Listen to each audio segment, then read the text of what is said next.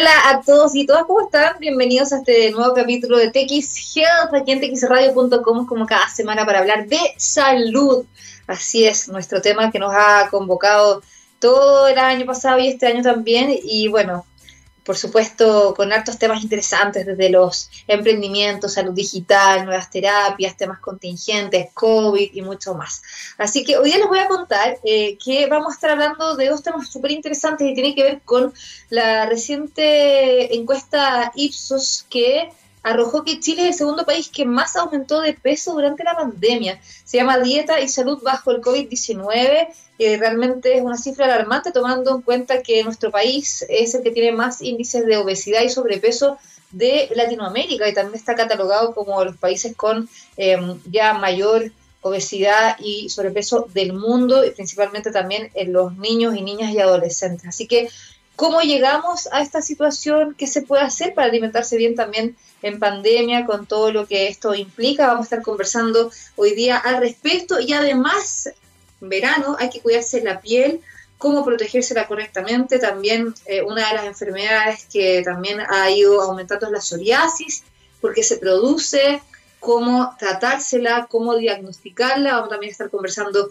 hoy día al respecto. Son temas súper, súper, súper claves en esta época, así que los invito a que nos escuchen a través de texradio.com, nos pueden escribir con el hashtag en Twitter que es texhealth eh, y también nos pueden etiquetar y preguntar a través de las redes sociales en Instagram, estamos como tex-radio, el mío es arroba Andrea y en Twitter es arroba texradio y el mío también es arroba Andrea Obaid. Así que ya lo saben, y después queda el programa en Spotify, en SoundCloud, por si se lo perdieron. Vamos con la música, comenzamos con Devo Diz y a vuelta con las entrevistas.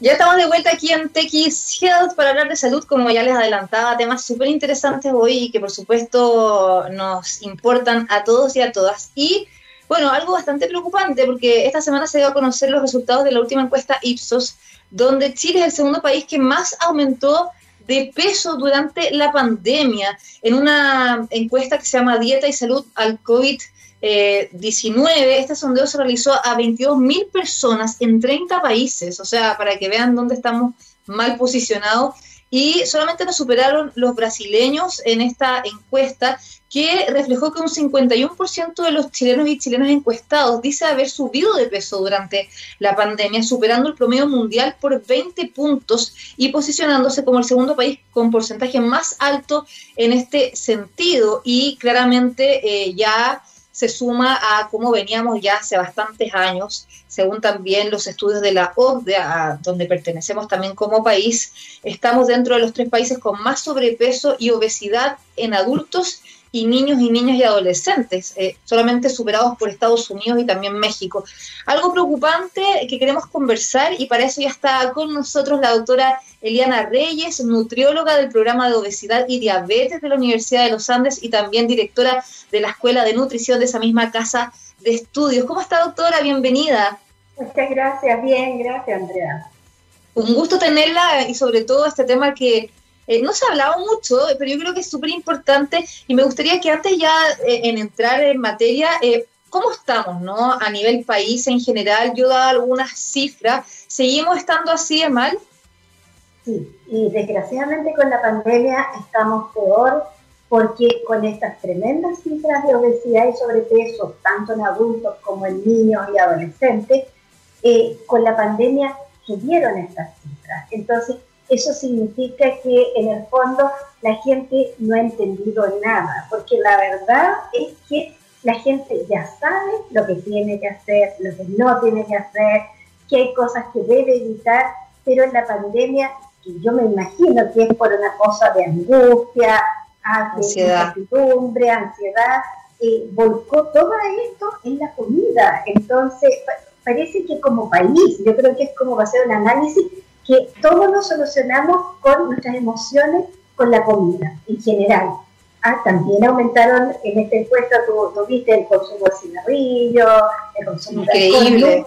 Nunca en niveles tan altos como eh, el peso, pero una cosa tremenda. Entonces, eh, el país realmente está enfermo, está enfermo y tenemos que hacer algo, porque realmente también ahí mostraba la encuesta que los chilenos fueron los que más disminuyeron la actividad física cuando somos los que no hacemos nada de actividad física, o sea, como un 86% de sedentarismo antes de la pandemia. Entonces ahora es peor. Entonces no hay hábito. No hay pero ahí también eh, claramente tiene que haber influido las cuarentenas, ¿no? Que acá en Chile tuvimos cuarentenas súper largas en todo eh, Chile, principalmente en la región metropolitana, cuarentenas de cuatro o cinco meses, donde nos cambió el estilo de vida, es decir, estábamos encerrados, eso, como usted decía, provoca ansiedad, provoca estrés, eh, claramente la gente muchas veces se desahoga o llena esos vacíos con comida y el cigarro y el alcohol. También subió muchísimo el consumo de alcohol eh, y obviamente eso se asoció a mucha violencia intrafamiliar que también aumentó lamentablemente. Ahí, eh, ¿cómo también funciona para poder entender ¿no? el cerebro de tapar estos vacíos, esta ansiedad o este estrés? ¿Por qué finalmente uno termina comiendo? Bueno, como te decía, tenemos muy asociado el cubrir nuestras emociones con, con comida y en el fondo, ¿qué hacer ante la angustia, la incertidumbre? Hay que tratar de buscar algún otro tipo de distracción que no sea la comida, porque en el fondo hemos visto que las mamás se ponen a cocinar con los niños para entretenerlos, que uno hasta cierto punto lo entiende, si todo se entiende, digamos pero buscar otro tipo de actividad de entretención en familia, volver quizás a los juegos de salón antiguos, digamos, las cartas. Bueno, claro, ese tipo de juegos porque yo también entiendo y veo que todo el mundo ha estado en línea y la gente como que ya no quiere estar más en línea, ya, ya como que ya está aburrido de ver otro programa, otra pantalla. Entonces, tratar de buscar otro tipo de instrucción que no sea la comida. Y Dentro de todo, con la cuarentena se favorece en el sentido que uno no puede salir a comprar a cada rato, entonces que no compren golosinas, que no compren papas fritas, pero uno iba al supermercado los primeros meses y veía carros completos con chocolate, galletas, como que el mundo se fuera a acabar. Y no había nada en los estantes en el supermercado en todo lo que era golosina. O sea, fue una increíble. Increíble, realmente increíble. Doctora, y ahí eh, esta, esta situación de sobrepeso y obesidad en Chile está más asociada a em, sectores socioeconómicos más bajos o es más transversal? Porque también, por ejemplo, lo que se ha dicho y, lo que también se ha visto eh, desde las opiniones de distintos epidemiólogos y saludistas es que esto ha terminado también siendo una sindemia, ¿no? Que eh, es una pandemia que al final se asocia a otros factores y finalmente ha afectado mucho más a eh, el sector socioeconómico bajo porque tienen menos acceso a dinero y eso hace que también coman más mal. ¿Hay alguna relación? No, de todas maneras se ha visto que si bien todos los estratos socioeconómicos han subido de peso, ¿ah? con alimentos de distinta calidad, pero igual ha habido un aumento del consumo de calorías y efectivamente en los niveles socioeconómicos más bajos tienen menos recursos incluso a veces de escolaridad, como para hacer otras actividades que no sea la comida y también no hay que olvidar el hacinamiento. Sabemos que hay gente que vive en lugares muy pequeños, que hay mucha gente, entonces obviamente hacer actividad física es imposible, entonces es imposible en ese lugar. Entonces, obviamente, eh, siempre los, los estratos socioeconómicos más bajos eh, salen más afectados tanto por la elección de la comida, porque tienen menos poder adquisitivo y porque tienen menos posibilidad de hacer ejercicio físico porque no hay espacio. Claro, ahí también está siempre, no sé si sigue siendo un mito, pero que al final la comida más saludable es más cara, o sea, comprar verduras o fruta o comprar carne ¿no? Es mucho más caro que comprar siempre arroz o legumbres o, o carbohidratos y entonces finalmente la gente también que tiene menos recursos te termina alimentando con mucho más carbohidratos que una dieta mediterránea, que es una dieta con eh, muchos alimentos que tienen más vitaminas y, y nutrientes. O sea, por supuesto, pero además el consumo de golosinas pese a que hay un nivel bajo de ingreso, el nivel de golosinas es mucho más. La bebida, mucha gente toma bebida con azúcar, es impresionante. Claro, eh, y eso es transversal, eso es totalmente transversal, así que hay gente que puede dejar de comprar otra cosa, un paquete de lechuga, por ejemplo, pero la bebida no puede faltar, entonces está muy arraigado el hecho de consumo de bebidas con azúcar, excesivo consumo de pan. En otra encuesta que salió hace poco, la de vivir sano, Hace poco salió la encuesta de Lice Sano en que mostraba que en Chile se come promedio mensual cada persona 17 kilos de pan. Somos los países que más come pan en el mundo. Sí, y 23 litros de bebidas con azúcar. Entonces, es tremendo. Mira, por último, el pan tiene vitaminas, tiene proteínas, pero la bebida con azúcar, nada. Entonces, eh, realmente eh, hay que seguir educando a la gente. Si estamos en cuarentena, tratar de decir algo más saludable y no comprar golosinas. Por favor, no comprar golosinas porque eh, la, la ansiedad lleva. Si tú sabes que tienes algo en la casa, y te gusta, vas a estar pensando, tengo estos chocolate, entonces la gente va a querer comérselo, no, mejor Es verdad, yo, yo, debo decir que en pandemia he comido mucho más chocolate de lo que comía antes, porque antes no me gustaba, pero también uno se asocia como a, la ansiedad, no sé, y finalmente como que termina... Eh, porque, bueno, se, se, liberan también, no sé, cuando uno come chocolate, endorfina y todo eso, entonces al final uno se siente como como mejor. Pero yo quiero ir al tema de la educación que usted no mencionaba, que me parece clave, sobre todo con estos índices de sobrepeso em, y obesidad infantil, ¿no? ¿Qué rol tenemos ahí los padres, ¿no? Porque finalmente vemos muchos niños que son gorditos desde muy chiquititos, ¿no? Y después siguen así, y eso claramente puede generar un montón de enfermedades, desde diabetes, hipertensión, eh, después colesterol alto. Eh, ¿Cómo podemos educar a nuestros hijos desde chicos para evitar el sobrepeso? Y por otra parte también, ¿qué enfermedades asocian a eh, un sobrepeso y una obesidad que también terminan siendo un factor clave para agravarse por COVID-19?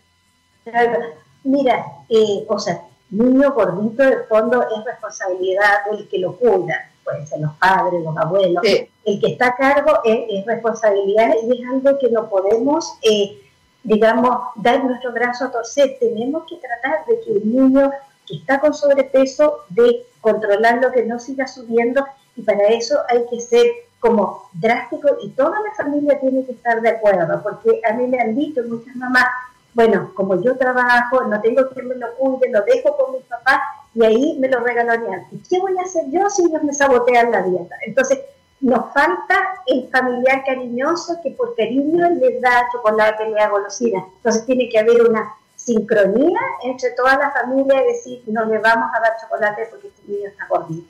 Porque si un niño es obeso, lo más probable es que sea adolescente obeso, adulto obeso. De ahí, como tú bien decías, más riesgo de diabetes, de hipertensión, de síndrome metabólico y como estamos en esta época del COVID, se ha visto que las personas obesas tienen más riesgo de tener COVID y si lo tienen su evolución es peor. Y si además es obeso y diabético y obeso hipertenso, entonces realmente eh, la obesidad es un tema que no se puede postergar para después de la pandemia. Tenemos que seguirnos cuidando y cuidando nuestro entorno. Doctora, bueno, de ahí me surgen dos preguntas. Uno es, eh, ¿qué es lo que recomienda usted también para, para los hijos? ¿no? O sea, nunca darles dulce, nunca darles bebidas, o sea, tomando en cuenta que los niños de por sí le encanta eso. O sea, ¿cómo también uno puede quizás como administrar de forma responsable algo que a los niños les gusta igual? Mira, si les gusta es porque tú les has dado, el fondo. ¿ya? Entonces yo lo dejaría solo para los cumpleaños, las fiestas, pero no que el domingo se asocie al día, la gente le llama el día del chancheo, el día del desorden, no. Si va un cumpleaños, que pueda comer lo que quiera, pero que yo, madre, no le tenga en la casa, que no le tenga dulces de premio, porque en el fondo eh, la gente se va acostumbrando. Entonces yo digo, si es un niño que ha estado cuidado hasta el año, que el pediatra le ha dado todas las bases y te ha dicho, no le des sal, no le des azúcar, después ¿para qué introducirle algo que se lo vamos a tener que quitar en dos años? Porque es muy difícil quitárselo. ¿Entiendes tú? Entonces, si el niño en un cumpleaños toma un vaso de vida, ah, sí, estaba rico en la fiesta, pero no seguir con eso. Exacto. O sea, crearle buenos hábitos saludables. Y ahí, ¿por qué finalmente una persona que sufre de obesidad o que sufre sobrepeso sufre eh, terminan teniendo más factores de agravarse o de tener COVID-19. ¿Qué pasa en el cuerpo? Finalmente, cuando tiene esto, eh, ¿está inflamado el cuerpo que finalmente termina produciéndose más complicaciones con la enfermedad? Efectivamente, la obesidad es un estado inflamatorio en que están alterados muchos mediadores hormonales que digamos, tienen efectos negativos sobre el sistema inmune. Entonces, en el fondo, si la persona es obesa, tiene un sistema inmune alterado, que son las defensas del organismo, y por lo tanto va a estar más propenso a tener una infección por COVID-19. Eso ya está demostrado, ya llevamos casi un año en esto y se ha visto cómo la obesidad, los parámetros inflamatorios, te afectan el sistema inmune. Lo mismo pasa con la diabetes también, y en ese sentido hay dos tipos de diabetes, ¿no? Eh, la diabetes, por ejemplo, se puede producir también por malos hábitos alimenticios, desde qué edad, por ejemplo, puede esto surgir para también tener ojo, ¿no? Y claramente, como usted hablaba, es otro factor de riesgo grave para el COVID-19. Claro, mira, eh, está la obesidad, yo estoy hablando, vamos a hablar de la obesidad tipo 2, la que antiguamente se llamaba del adulto, ¿ya? Hay, porque la tipo 1 es de otro origen, es autoinmune y ese no, no, no tenemos tantos factores de riesgo. Entonces, la, la, diabetes, la más famosa, digamos, eh, en esa hay factores hereditarios, por supuesto, pero la herencia puede hacer que una persona, si ha mantenido un peso normal, hace ejercicio, la diabetes aparezca cuando ya tiene 40, 50 años.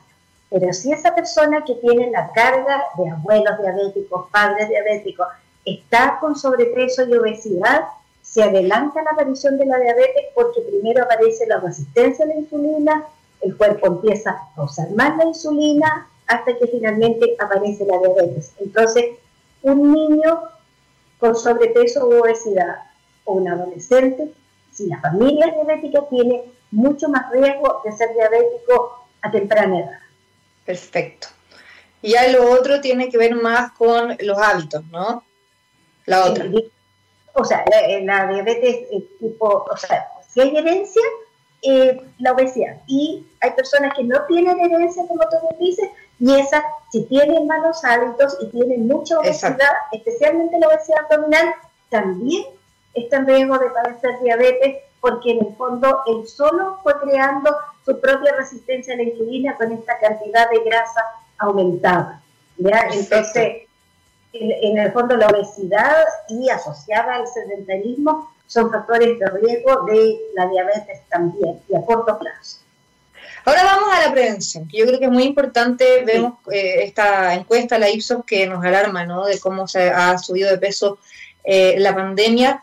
¿Qué recomienda usted hacer? Eh, siempre se ha hablado de la dieta mediterránea, ¿no? Que es comer muchas verduras, frutas. ¿Cuántas veces hay que comer al día? Porque yo, no sé, es mi opinión, usted obviamente es la experta, pero creo que seguir dietas no es como muy bueno, quizás es seguir un estilo de vida saludable, que es lo mejor, ¿no?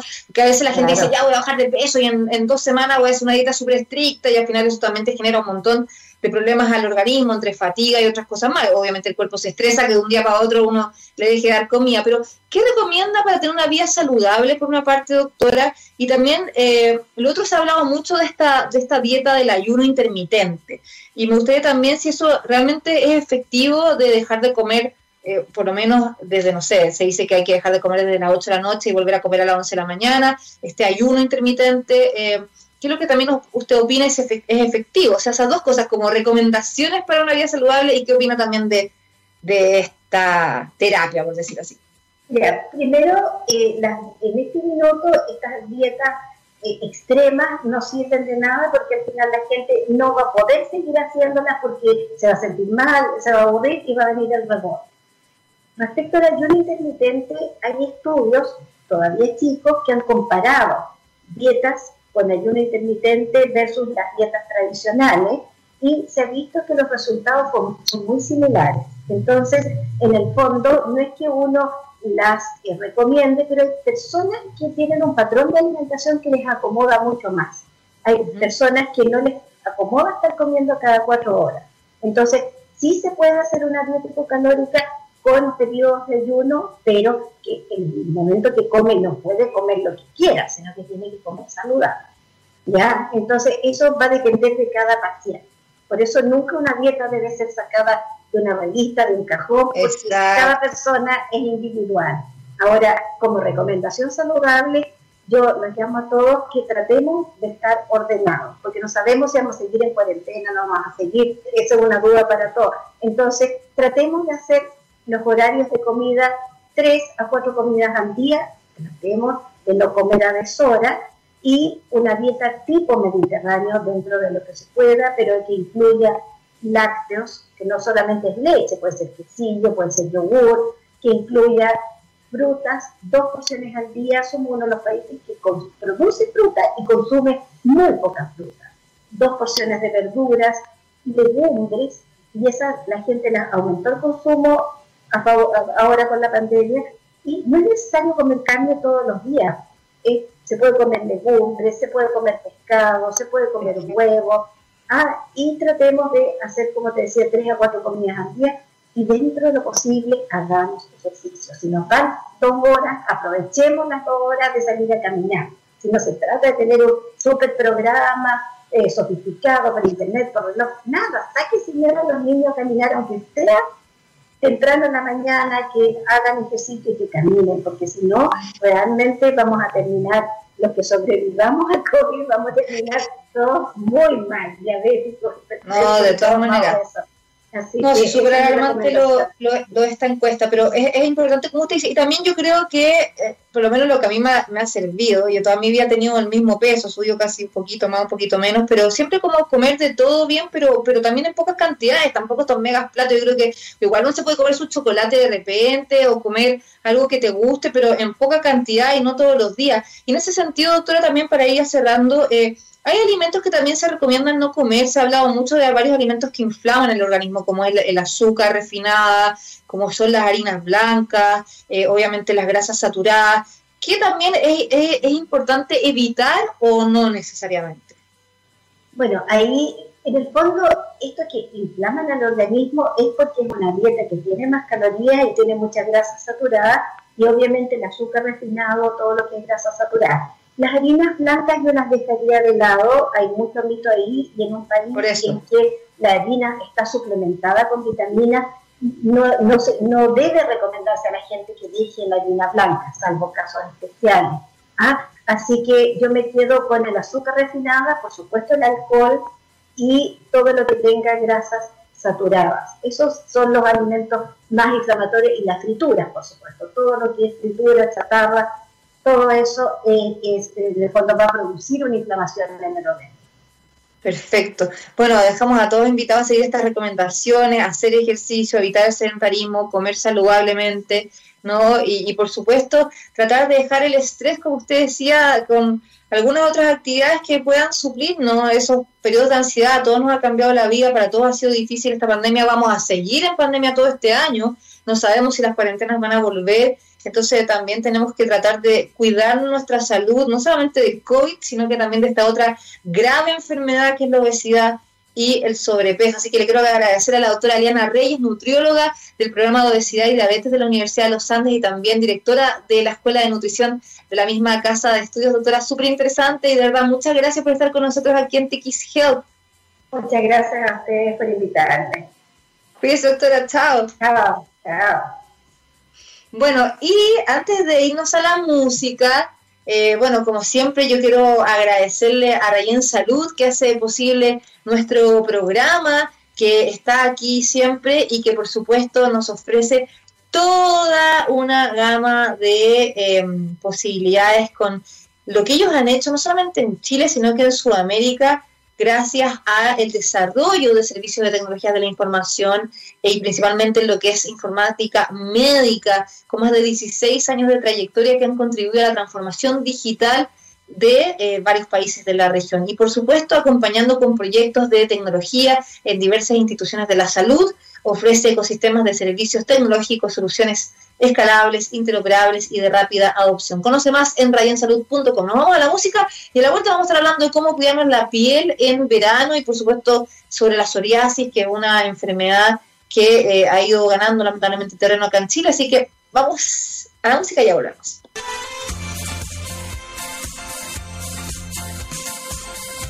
Estamos de vuelta aquí en TX Health para hablar de salud, como siempre. Y eh, hoy día queríamos hablar de otro tema súper interesante que tiene que ver con la piel, ¿no? Eh, principalmente en verano, es una situación donde hay que cuidarse la piel del sol, eh, donde nos estamos exponiendo a mucha radiación y donde esto puede también desencadenar en problemas graves como son melanoma, que es el cáncer de piel, que es uno de los más agresivos que existe, y también cómo cuidar, por ejemplo, a nuestros hijos, ¿no? Elegir un buen bloqueador solar, pero también otros temas que son eh, muy importantes son algunas enfermedades como es la psoriasis, que eh, muchas personas que la padecen se sienten como estigmatizados, ¿no? Por lo que esto también puede mostrar en la piel y que claramente queremos contestar algunas preguntas al respecto. Así que ya está con nosotros la doctora Claudia de la Cruz, dermatóloga, directora de la clínica Dermacross y coordinadora del grupo de trabajo de psoriasis de la Sociedad Chilena de Dermatología. ¿Cómo está, doctora? Bienvenida. Hola, mucho gusto.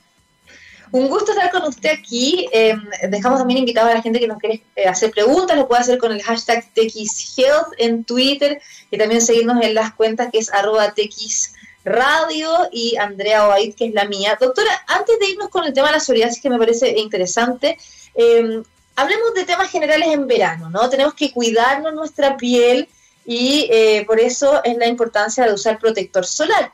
Em, ¿Cómo elegir correctamente un protector solar? Porque claro, la mayoría dicen sobre 50 te protege, después no hay más grados, por decirlo así, pero ¿cómo hay que elegirlo correctamente no solamente para los adultos, sino que para los niños?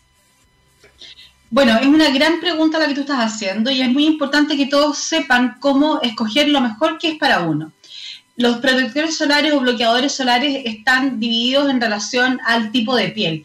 Hay algunos, por ejemplo, los de niños tienen em, protección que se llaman factores físicos que permiten que en el fondo no se irrite la piel de los niños, pero tienen este aspecto que es un poco más blanquecino, da esa película como de aire de fantasma o, o, en general sensación un poco más pegote en la piel. Pero eso es porque son filtros que son para los niños para que no se em, para que no tengan sensaciones de reacciones alérgicas una piel que ya de por sí es muy sensible. En el caso de los adultos, cuando las pieles son em, más bien mixtas o grasas, eh, lo ideal es usar de estos que son eh, toque seco o fluido o que en el fondo digan que son antibrillo, porque generalmente uno, sobre todo en el caso de las mujeres, usa cremas debajo de la, del bloqueador solar. Por lo tanto, cuando uno aplica el bloqueador encima, la idea es que sea un producto que no brille, que deje un aspecto satinado y que sobre todo también al contacto con la piel no, uno no quede pegado, digamos. Esto da la sensación al saludar de que, de que es, desagradable. Claro, pero en ese sentido, por ejemplo, las mujeres, yo uso siempre una crema hidratante con factor 35, factor 15. ¿Eso sirve o no es suficiente? Sí, para la vida diaria eso está bien. El tema es que cuando uno se va a exponer al sol en la calle, en el fondo, ahí es distinto. Eh, sobre todo si uno va a estar en la piscina, en el campo, en el mar, ahí con mayor razón uno tiene que preocuparse. Pero volviendo atrás a lo que tú preguntaste o comentaste hace unos minutos sobre la diferencia entre un factor 30 y un factor 50, que no hay más de 50, eso efectivamente es así. 50 es el más alto, por ejemplo, un bloqueador solar con un filtro 30 protege un 95% de la radiación solar y un factor 50 protege un 97%. Entonces, ambos son bastante eh, suficientes para proteger la piel, incluso al exponerse al sol. Perfecto. Y ahí, ¿desde qué edad uno puede utilizarlo? Digo, por, las guaguitas, ¿no? Eh, desde, por ejemplo, ya los seis meses, un año o antes, porque claramente hay muchas mamás que igual tienen que salir con sus guaguas, ¿no? A veces guaguas de un mes, dos meses. Eh, ¿Cómo las protegemos también en el verano?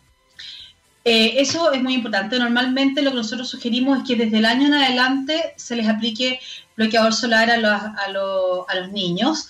Antes del año aumenta la posibilidad de sensibilizar la piel. Y ahí lo ideal es recurrir a cubrir la piel con ropita o un coche que estén protegidos siempre bajo una sombra.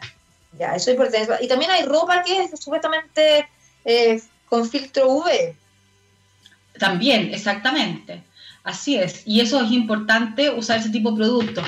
Incluso hay ropa que no tiene filtro UV, pero que uno, por ejemplo, los tejidos, los algodones, cuando son muy cerrados y uno los expone contra la luz solar y no atraviesa luz, eso es una buena malla también que permite que no penetre, eh, que, que no le lleguen los rayos solares a la piel del niño. Doctora, eh, es también importante eh, para educar que finalmente todo el, sol que uno va recibiendo a lo largo de la vida es acumulativo, ¿no? Y que eso también es lo que nos provoca las arrugas y los distintos programas, eh, problemas, digo, de piel. y en ese sentido, ¿por qué es importante cuidarse? Bueno, eso es, una gran, eso es un gran comentario y me da la posibilidad de decir que la mayor cantidad del daño solar se adquiere antes de los 18 años. Por eso es que es tan importante la educación en los niños. Muchas veces nosotros como dermatólogos ya de adultos, llega una paciente de 45 o 50 años y dice, pero ¿por qué me salen estas manchas si es que yo hace 10 años que no tomo sol? Y el problema es que esas manchas que aparecen a los 40 o 45, 50, un poco más, son generalmente producidas por el sol que uno tomó antes de los 18 años. Entonces, la educación de cómo protegerse en los niños es fundamental. Eso es súper importante y finalmente las arrugas ya no tienen mucha solución, a no ser que uno se ponga Botox o ya se aplique algún tratamiento de belleza, pues esa es la, es la realidad, ¿no? Ahora, eh, también el tema del cáncer de piel, ¿no? El melanoma es uno de los cánceres más agresivos, lamentablemente, y, ya cuando se detecta, bueno, hay que hacerse cirugía, muchas veces ya puede estar hasta ramificado. Em, ¿En qué pacientes o personas es mucho más eh, vulnerable ¿no? la piel y que puede generar también este tipo de, eh, de tipos de cánceres? Y por otra parte, eh, en ese sentido, también si a los niños les puede dar, porque uno siempre ve como al el abuelito o alguien que tiene la piel muy blanca que le dio melanoma, pero al final vimos casos como el de la Javiera Suárez, que lamentablemente falleció por un cáncer de piel. Así es. Eh, el melanoma puede afectar a todas las edades, desde niños hasta adultos. Obviamente es mucho más frecuente en, la edad adulta y se ve también con mucha más frecuencia en las pieles muy claras, eh, con pecas, ojos claros, eh, ah. pelo claro o colorín, esos son los pacientes que tienen más, mayor riesgo. Pero también es importante considerar que tienen riesgo aquellos que tienen antecedentes familiares, mamá, papá, algún hermano con melanoma, también tienen mayor riesgo de cáncer de piel. Y en ese sentido es muy recomendable que la gente en general se evalúe una vez al año con un dermatólogo, pero que además esté constantemente revisándose su piel. Conocer los lunares de cada uno es muy importante. Y si un eso, es importante porque como que la gente prioriza otras consultas y finalmente como que no recurre mucho a, a, revisarse la piel y eso tiene que hacerse como un control médico de cualquier otra parte del cuerpo. Absolutamente. Conocerse los lunares es algo básico. Cuando un lunar es asimétrico, que una mitad es distinta a la, de la otra, el borde es irregular o tiene más de dos colores, es recomendable consultar a un dermatólogo. Ya, eso, eso le iba a preguntar. O sea, ¿cuándo estar en alerta de ir a... A ver, pero muchas pegas o, a veces también no salen manchas. Por ejemplo, la otra vez a mí me, me empezaron a salir unos lunares así como como con relieve y yo igual me asusté, pero también es normal que con la edad te vayan apareciendo más lunares y más manchas. Absolutamente, es normal. Ya, doctor, ahora queremos ir a un tema que yo lo había mencionado que tiene que ver con la psoriasis, ¿no? Y que eh, muchas veces genera vergüenza en los pacientes que padecen esta enfermedad. Y me gustaría antes ya de profundizar eh, qué es la psoriasis, para quienes no saben eh, y em, obviamente por qué se produce. La psoriasis es una enfermedad inflamatoria crónica de la piel que tiene su origen en el sistema inmune. Factores como el estrés ambiental, familiar o escolar generalmente influyen mucho en el empeoramiento de esta enfermedad. Y es una enfermedad que durante muchos años se creyó que era, una, estética, que solo afectaba a la piel, y muchas veces los pacientes al acudir a sus propios doctores para buscar por alternativas de tratamiento, les decían, pero ¿para qué se va a tratar si esto es solo estético? Y la verdad es que ya hace más de 10 años que se sabe que la psoriasis tiene riesgo de comprometer las articulaciones, la artritis psoriática tiene riesgo de producir hipertensión, diabetes, hígado graso, incluso mayor riesgo de infarto agudo del miocardio en hombres jóvenes con psoriasis severa. Por lo tanto, es una enfermedad que tiene que tener un tratamiento médico. Y aquí, ¿cuándo empezar a eh, alertarse, ¿no? De algún síntoma que diga, estoy empezando a tener psoriasis, porque claro, uno siempre ha hablado como que la piel se te empieza como a escamar, ¿no? Eh, se empieza como, como a, salir y, en, algún minuto habían estos mitos de que era contagiosa, ¿no? Casi como que te veían como sarnoso, por eso que ha sido muy enjuiciada, yo creo que ahora hay un poco más de conocimiento, pero como cuando ya empezar a darse cuenta que uno puede tener o alguien que a lo mejor tú conozcas. Exactamente, son placas rojas, escamosas, en generalmente se pueden presentar en el cuero cabelludo, en las rodillas, en los codos, en general en las superficies de las articulaciones. Mm. En las primeras etapas uno puede lograr mantenerla con crema hidratante, común y corriente, pero cuando las lesiones siguen apareciendo es recomendable acudir a un dermatólogo para eh, que sea evaluado y ver si es que requiere un tratamiento especial. Cuando los casos son leves, basta con algunas cremas especiales, con corticoides o vitamina D, pero en otros casos, cuando ya son más severas las lesiones, se requieren tratamientos eh, más, eh, más nuevos, novedosos, diferentes, como por ejemplo la terapia biológica o en los casos más sencillos, el metotrexato o fototerapia. Doctora, y ahí hay un, tema que es importante que es la fototerapia, ¿no? O sea, estábamos hablando recién del sol y de cómo cuidarse, o sea, el sol finalmente termina siendo como un aliado para tratar la psoriasis, o sea, por ejemplo, tomar sol o ir al solarium, por ejemplo.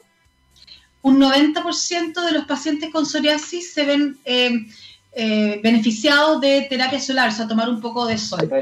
Eh, eso sol me refiero a la luz de la calle, del día, digamos pero 20 minutos antes de las, antes de las 4 eh, de la tarde, o sea, ideal que sea antes de los horarios más difíciles del sol, como entre las 2 y las 5 de la tarde. Entonces, pero no es lo mismo el solarium. El solarium es una luz que es dañina. Nosotros no deberíamos exponernos a la luz del solarium. Hay países en los cuales están prohibidos. Sí, pues. Así es. Entonces, eh, o sea, para disfrutar del verano, las personas que tengan esta enfermedad, o sea, es como ideal, o sea, pueden estar, como usted decía, ojalá antes de las 4 de la tarde, igual tiene que ponerse protector solar. Igual es mejor aplicarse un protector solar y eh, que no sea más allá de 20 minutos antes de las 12 del día o después de las 5 de la tarde, dos, tres veces por semana. Eso ayuda a secar un poco las lesiones de la piel. La fototerapia ya más profesional es una que se hace en centros médicos, donde uno se expone específicamente a ciertas radiaciones de sol, generalmente UVB de banda angosta, que es una forma de radiación solar bien particular, pero eso es bajo eh, máquinas que son eh, médicas y que no tienen nada que ver con un solarium. ¿Usted cree que todavía sigue habiendo este estigma con los pacientes que tienen psoriasis o ya no tanto? No, definitivamente sí. Nosotros, definitivamente, con Clínica del Macross, a través de la página web tratando la psoriasis.cl, hemos tratado de difundir y educar a la gente sobre la enfermedad y nos damos cuenta porque recibimos testimonio diario de los pacientes que se ven afectados con la carga de la enfermedad. El tener estas lesiones cutáneas en zonas visibles efectivamente hacen que uno tenga una relación diferente con la gente que a uno lo rodea. Eh, sobre todo los adolescentes. Por eso es tan importante que en una etapa donde uno está formando su personalidad, donde uno está sociabilizando y aprendiendo a sociabilizar, uno pueda estar libre de enfermedad. Y hoy día tenemos las alternativas terapéuticas para poder tener un paciente libre de enfermedad. Eso es importante porque además en la ignorancia muchos jóvenes a lo mejor pueden pensar de que si están con alguien con psoriasis se van a contagiar, ¿no? Y hay que dejar súper claro que no es una enfermedad contagiosa. Exactamente, no es una enfermedad contagiosa y a pesar de eso nuestros pacientes muchas veces son rechazados, por ejemplo, en piscinas públicas o en lugares públicos, en playas públicas, porque si no, esto es contagioso, así que usted por favor no puede estar acá. Es muy importante que eso. Exactamente. ¿Y cuál, es la realidad acá en Chile, doctora? También ha ido aumentando eh, los pacientes con esta enfermedad, em, también en el fondo usted decía, claro, una enfermedad autoinmune, pero también, por ejemplo, puede haber incidido eh, ahora toda esta situación de estrés que tenemos, ¿no? Como la cuarentena, la pandemia, en que, por ejemplo, aumenten los casos. ¿Hay alguna relación? Sobre todo que el sistema autoinmune, claramente, eh, muchas veces las, personas que tienen enfermedades autoinmunes como que se gatillan con situaciones de estrés ah, o otros problemas de salud. Así es. De hecho, en general, en Chile estimamos que aproximadamente 200.000 personas padecen psoriasis. De estas personas eh, se ha demostrado en pandemia, de hecho, la información está disponible eh, libremente a través de la página web eh, soprotect.org, donde se ve cómo ha afectado a la gente con psoriasis la pandemia. Eh, la gente que está sin tratamiento o con tratamientos en crema en general, sí han empeorado su situación de, de, gravedad de la psoriasis. Sin embargo, la gente que está en terapias biológicas se han visto protegidos de cierta manera de la enfermedad porque estas terapias biológicas tienden a producir una disminución de la inflamación y disminuyen esa cascada inflamatoria que es la más severa que se produce en la gente que padece el COVID, donde se pueden desencadenar estos cuadros de compromiso pulmonar o de otros órganos y que llevan a hospitalizar a los pacientes por periodos prolongados. Eso es súper importante porque al final, eh, lo que hablábamos antes, por ejemplo, con la nutrióloga, es que cuando uno tiene una enfermedad de base, ¿no? como por ejemplo, no sé, obesidad, sobrepeso, diabetes, hipertensión, claramente un factor de riesgo para agravarse del COVID-19. Y ahí también está la pregunta que nos hacen quizás varios pacientes que tienen psoriasis. Si yo tengo psoriasis y me contraigo COVID-19, ¿tengo más probabilidades de agravarme con la enfermedad y terminar hospitalizado? No necesariamente, sobre todo aquellos pacientes que están en terapias sistémicas como metotrexato o como terapia biológica, en general los cuadros tienden a ser un poco más leves que los de la población general. Ya, porque en el fondo ya está controlada la inflamación. Porque está controlada la inflamación. En los que tienen tratamiento sistémico, en los que solamente están controlados por cremas, qué sé yo, en general el cuadro de psoriasis propiamente tal tiende a, a aumentar, a empeorar por el estrés pero en relación al COVID, lo que se ha visto es que son pacientes que están muy, mucho mejor cuidados, porque en general el paciente psoriático se, se, se siente una persona que debe protegerse y cuidarse y tienden a respetar mucho mejor las normas. ¿Y por qué se produce también la psoriasis? Eh, bueno, usted algo mencionaba, pero es hereditaria, eh, se genera también como lo que hablábamos, ¿no? A lo mejor algo que, que gatille, eh, la enfermedad, un factor externo. ¿por, ¿Cuáles al final son las causas? hay un origen genético, hasta un 50% de los pacientes que la padecen tienen algún familiar con esta enfermedad. Eh, es una cascada inflamatoria, se produce una inflamación en un cierto punto, pero que aún no se sabe qué es lo que la gatilla. Sí ah. sabemos exactamente qué es lo que está eh, alterado y de hecho los tratamientos más modernos van específicamente a atacar lo que está alterado en la psoriasis en esa zona, en esa cascada de la inflamación pero no sabemos exactamente por qué es que se gatilla. Y sin embargo, sí está demostrado que el estrés es un importante eh, eh, componente que agrava la enfermedad. Y por eso es que se recomienda mucho a los pacientes psoriáticos tener un buen manejo del estrés, hacer mucho deporte, tener una dieta sana, mantenerse en un peso adecuado. Eh, para mantener, sobre todo, lograr canalizar el estrés es muy importante. Es como similar también a lo que al, vitiligo cuando se produce también esta enfermedad que te va dejando la piel con manchas blancas, que también es una enfermedad autoinmune que también se gatilla por el estrés, que también tiene en parte un componente genético, o sea, se podría como hacer una similitud. Eh, sí, de cierta manera, porque son enfermedades que ambas tienen origen autoinmune, incluso tienen más riesgo de presentar vitiligo la gente que tiene psoriasis, por ejemplo. Ah, y, las personas que tienen psoriasis, bueno, usted lo decía, que afecta a distintos órganos, ¿tienen también posibilidad de desarrollar otras enfermedades? Así es, como principalmente la artritis psoriática, que es una artritis que destruye bastante la articulación y que produce gran impotencia de los pacientes, impotencia funcional, o sea, dificultad de trabajar en edades jóvenes, a veces se tienen que jubilar. Y hoy día tenemos alternativas de tratamiento para ofrecerle a nuestros pacientes para que se mantengan libres de enfermedad. Ya, o sea, eso es súper importante porque acá hemos hablado de, cómo se produce, obviamente eh, hay, que, hay que estar atento, pero también dar una esperanza, como usted decía, que hay un montón de tratamientos, eh, que eh, hay, me imagino, varias terapias que son innovadoras y también habrá algún estudio, por ejemplo, que uno se pueda hacer para saber eh, genéticamente, por ejemplo, si uno tiene quizás la posibilidad de desarrollar esta enfermedad, algo que a lo mejor nos pueda como alertar? No, en este momento no, no para ir uno como paciente a un laboratorio para que se lo haga, no a un centro médico.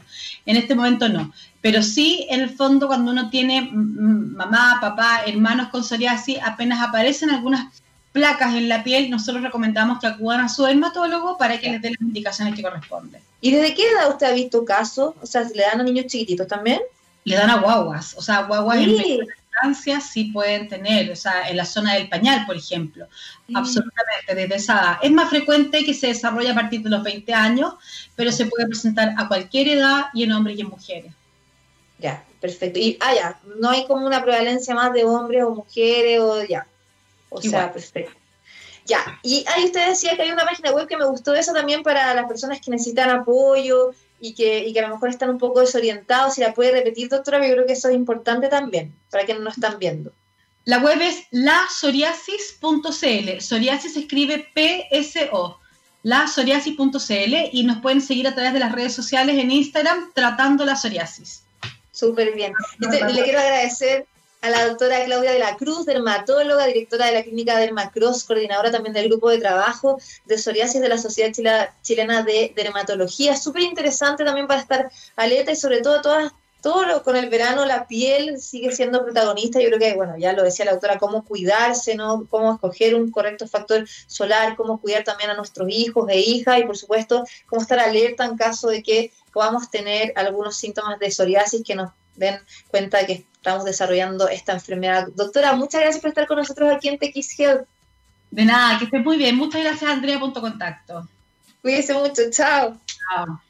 Bueno, y con estas dos entrevistas súper interesantes para hablar de pandemia y obesidad y también de psoriasis y cuidados de la piel, nos despedimos. Gracias como siempre por la sintonía. Hoy el programa se repite a las 9 de la noche, también el jueves a las 6 de la ah, no, a las 2 de la tarde y el domingo a las 6 de la tarde ahí sí, y nos pueden escuchar por txradio.com para que sigan toda la programación con grandes divulgadores científicos y por supuesto pueden escucharnos en Spotify, en SoundCloud, donde queda el programa. Sigan cuidándose mucho, estamos en pandemia, la pandemia está acelerándose acá en Chile, estamos con cerca de 4.000 casos diarios, mascarilla, usarla bien sobre la nariz, ¿ah? No tocársela nunca, sacársela de los elásticos, siempre lavado de manos, alcohol gel, distancia física y sobre todo en este verano que la gente se relaja, por favor, a cuidarse, a cualquiera nos puede pasar. Un abrazo muy grande, nos reencontramos la otra semana. Chao.